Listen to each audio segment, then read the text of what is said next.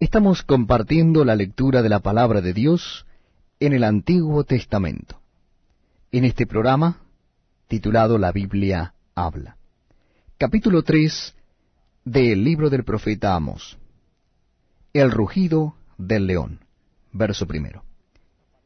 Oíd esta palabra que ha hablado Jehová contra vosotros, hijos de Israel, contra toda la familia que hice subir de la tierra de Egipto. Dice así, A vosotros solamente he conocido de todas las familias de la tierra, por tanto os castigaré por todas vuestras maldades. ¿Andarán dos juntos si no estuvieren de acuerdo? ¿Rugirá el león en la selva sin haber presa? ¿Dará el leoncillo su rugido desde su guarida si no apresare? ¿Caerá el ave en lazo sobre la tierra sin haber cazador? ¿Se levantará el lazo de la tierra si no ha atrapado algo? ¿Se tocará la trompeta en la ciudad y no se alborotará el pueblo? ¿Habrá algún mal en la ciudad, el cual Jehová no haya hecho? Porque no hará nada Jehová el Señor, sin que revele su secreto a sus siervos los profetas. Si el león ruge, ¿quién no temerá? Si habla Jehová el Señor, ¿quién no profetizará? Destrucción de Samaria, versículo 9.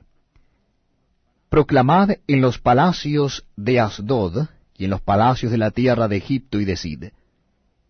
Reuníos sobre los montes de Samaria, y ved las muchas opresiones en medio de Elia y las violencias cometidas en su medio.